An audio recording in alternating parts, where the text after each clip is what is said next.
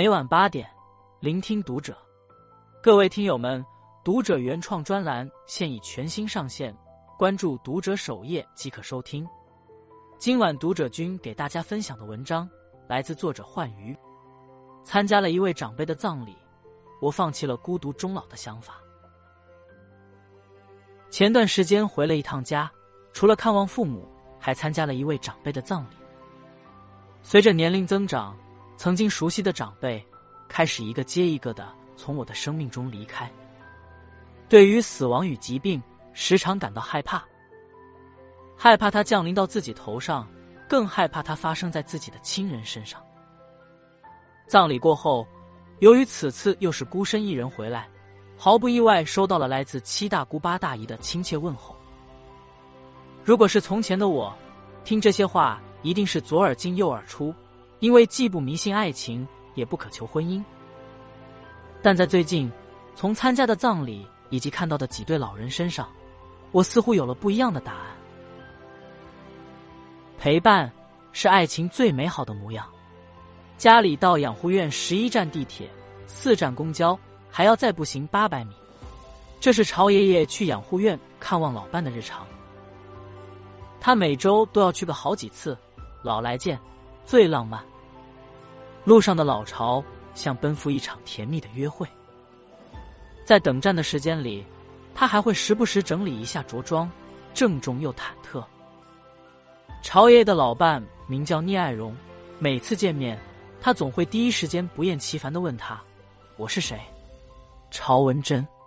等聂奶奶回答出来，他会立马欣慰的抱住她，带着一种失而复得的欢喜。聂奶奶多年前被诊断出了阿尔茨海默病，由于病情越来越严重，便被送去了养护院。患阿尔茨海默病的人最需要的是家人的耐心。患病后，聂奶奶从丢三落四到不记得人，到讲话口齿不清，再到性格变成小孩，什么都不懂，什么也不听，好像在一个滑不到底的空间持续下坠，常常把所有人搞到精神崩溃。但朝爷爷从不觉得生病的老伴是一种负担。家里的小黑板上写满了各种叮嘱和外出提醒。为了陪伴聂奶奶，他放弃了所有的社交生活，有空就陪着骨质疏松的老伴一起散步。养护院举办新年晚会时，他也惦记着躺在床上的老伴，席间给他打饭，什么菜都想让他尝一尝。两人已经是一对年过古稀的老夫妻，相处间依旧能看见爱情的模样，不乏摸头、拥抱、亲吻等亲密瞬间。他一口一口喂他吃水果时，眼神满是眷恋与不舍，念叨着要平安健康。也会紧握着他的手看着他，突然满含热泪。看着老伴自己洗漱、整理床铺，不忘鼓励他：“很好，很乖。”离去时还会俯身亲吻他，仿佛还是热恋中的情侣，在他耳边哄他道：“我走了，你要乖一点。当你老到忘了世界，我用什么来爱你？”谈恋爱时，聂奶奶送的钥匙圈，朝爷爷保存了四十多年。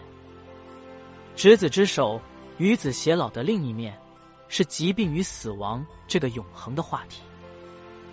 人老了。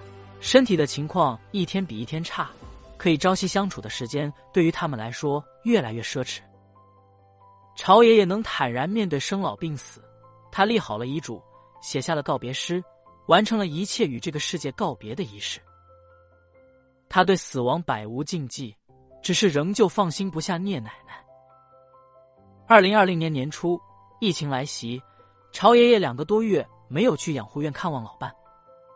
担心长时间不去，聂奶奶会忘记自己，于是他写了封信，并录成视频，让护士经常给老伴看看。在录制的过程中，他讲述着两人多年来的平淡相守，终于忍不住泪流满面。朝爷爷用手帕努力擦拭着眼泪，双眼红肿，读信的手颤抖着。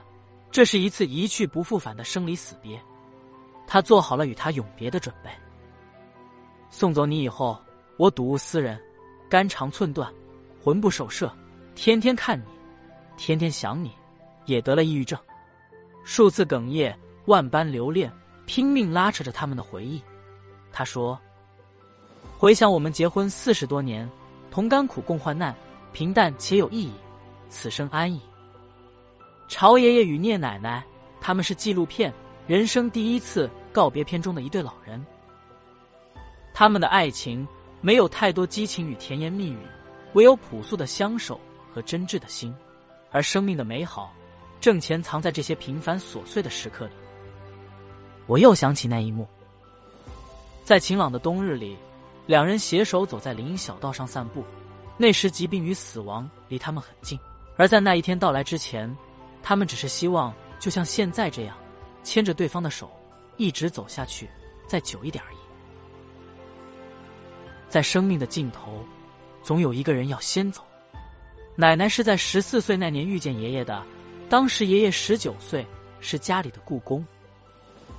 爷爷孤苦，命途多舛，九岁变成了孤儿，二十三岁入赘，在一个大雪纷飞的季节迎娶了她，两人从此相伴七十六载。奶奶说：“从那之后再没觉得孤单，就这么一直过日子。”爷爷每天会摘一朵小雏菊，别在奶奶耳边，会在奶奶夜里上厕所害怕时，在外面给她哼歌。两人一起上山砍柴，爷爷背着大捆柴火，奶奶陪着他走走停停，还穿着情侣装一起逛街，两只布满老人般的手紧紧相握。冬天在院子里扫雪。像孩子一样打雪仗，堆雪人，最后坐在火炉旁一起烤火。奶奶把温暖的手掌敷在爷爷的额头上，有些俏皮的问他：“暖和吗？”小院炊烟，三餐四季，琐碎的日常中掺杂着对彼此的爱意。看到他们，我就想到一句话：人不是活一辈子，而是活一两个值得的瞬间。两人的生活不全是幸福的底色。他们的十二个孩子，有六个死在了病痛与战乱中，剩下的儿女没人愿意赡养他们，还总因为赡养问题互相指责、争吵。但是日子再困苦，两人相互搀扶依偎，总能一起度过。岁月静好中也蕴含着生命的沉重。在春天来临之前，爷爷病了，面色蜡黄，整夜咳嗽。以前为了省电十点关灯，现在为了多看奶奶一眼，整夜开着灯。病痛中的清醒时刻，他一睁眼便是奶奶静静的躺在他身侧，与他相对而眠，紧绷的愁容便一下子舒展。在昏暗的灯光下，爷爷温柔的抚摸着奶奶熟睡的面庞，那一刻应该心里满是感激吧。愈发沉重的柴火，搬不上去的镜子。突然死亡的小狗，老伴儿蹒跚的背影，以及流转的四季，无不透露出一切即将归于虚无的宿命。许是预感自己已经走到了人生的尽头，爷爷越来越沉默。很多时候，他躺在床上忍受着疾病的折磨与痛苦，而奶奶坐在床边默默的掉眼泪，抚摸着他凹陷的骨头，心疼不已。好一点的时候。爷爷也会握着奶奶的手，努力朝她露出一个微笑。在生命的最后，他们常常沉默以对，只是静静的凝望着对方。对奶奶来说，生死早已看淡，唯一畏惧的是身边的这个人会比自己先走。在爷爷还病着的时候，奶奶把爷爷的衣服都搜罗出来，细心的分好季节，然后一点点放进火炉里烧了。他坐在火边，语气平静。先去前面引路了，他来带路，我就抓着他的手，穿着湛蓝的情侣裙裤，手牵手一起走吧。最终，爷爷病情彻底恶化，药石罔效。奶奶将麻衣晒洗干净，最后回到医院，躺在爷爷身边，默默陪他走完人生最后一程。有一个人陪着他一起等待着生命的倒计时，对于爷爷来说，这就是最好的临终关怀吧。爷爷是在冬天离开的，他当初在大雪纷飞时娶了她，他又在大雪纷飞时送走了他。人的一生仿佛就是一场轮回。奶奶在爷爷的墓碑前没有哭，她给爷爷坟前放上鲜花和他堆的小雪人，轻声道：“我回家了。”你在那边要好好的。”说完便转身走了。只是在这条回去的路上，他走了很久很久，一步三回头，最终坐在雪地里，无助的望着不远处长眠的爷爷，嚎啕大哭。他在外头，他在里头。这部韩国纪录片的片名是《亲爱的，不要跨过那条江》。片名源于韩国的一首老民歌，传说人死后会跨过一条江，到达另一个世界。在生命的尽头，总有一个人要先走，先走的，先跨过那条江，为留下的引路。留下的，能守着一个人，直至对方生命的终结，也算漫长人生中。何其幸运的事情！死亡不是人生的终点，遗忘才是。我叫孔凡一，老伴叫薛逸华。综艺节目《忘不了餐厅》第二季里，有位叫孔凡一的奶奶，同样身患阿尔茨海默病，严重到连自己的孙女都不认得。但他提起老伴时，表情却是幸福又骄傲。初恋从来没有分开过。图片。当身边的人告诉他老伴已经去了天国时，他沉默了一会儿，疑惑道：“我爱人。”接着严肃的说：“开玩笑，一定要适可而止。”是的，即便患上了阿尔茨海默病，他也从没有忘记过自己的爱人。孔凡一奶奶就像被困在时间里的人，老伴离世近二十年，他却说过几天他就会回来看自己，只是现在想不起他在哪里。他完美诠释了车马慢，一生爱一人的浪漫，以及忘记全世界也没有忘记爱你的感动。电影《寻梦环游记》里有一句台词：“如果在活人的世界里，没人记得你，这边的你就会消失，我们称之为终极死亡。我们会老，会生病，会离世，但死亡不是人生的终点。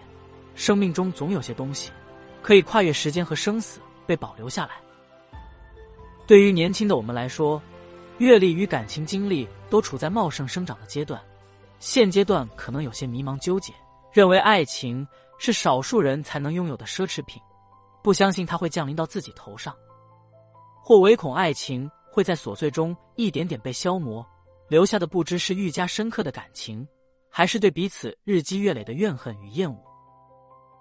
而更多的人有过真心和付出，也体验过心酸和甜蜜。曾渴望长久的爱与幸福，结果却一次次失望与悲伤，心中的围墙也越筑越高。看着那么多人在自己的世界里来来去去，最后选择了孤身一人。可不管在抗拒什么，亲密关系里所有的悸动、欢愉、悲伤都是那样汹涌且热烈，但最终所有浓烈的情感都会成为过去，归于平淡。所以，不妨在可以付出爱。收获爱的年纪，抓住一切，用力去感受。如果仅仅是恐惧可能会有的坏结果，就要自行断绝一切可以拥有爱的机会，那是多么浪费的一件事啊！在我回老家的路上，我走过长长的山路，瞥见发小的妈妈正在炒菜，叔叔阿姨今年刚退休，叔叔有高血压，因此阿姨炒菜时总不敢放太多的油盐。我另一个发小的父母。虽然已经到了退休的年纪，但依旧还在为生活奔波。前段时间听说他爸妈最近在学习用智能手机，说时代发展太快，不想被抛下。他爸妈学会用微信给他打视频电话的那一天，是他人生中最惊喜的时刻。路上遇见相识的爷爷，他拄着拐杖，沉默的走在乡间的路上。六十多岁的他，已经经历了近十位亲戚朋友的离世。老伴也走了好几年了，孩子如今也不在身边。他曾说，现在唯一的好处就是再也不用听老伴的唠叨了，所以并不伤心，也不知道是真是假。记得村里还有个总是给我糖果的奶奶，大病小病一大堆，牵一发而动全身，即使是个小感冒，也能折腾的痛不欲生，隔三差五就上医院，药费每个月少说也得个七八百块钱。他老伴也病了很多年，一直躺在床上，一条命似乎全靠药吊着。他每天细心照顾着，总怕这个人突然有一天没了。返程的路上，我突然想到，他们会不会也是我以后的样子呢？在能爱的年纪，好好去爱吧。关注读者，感恩遇见。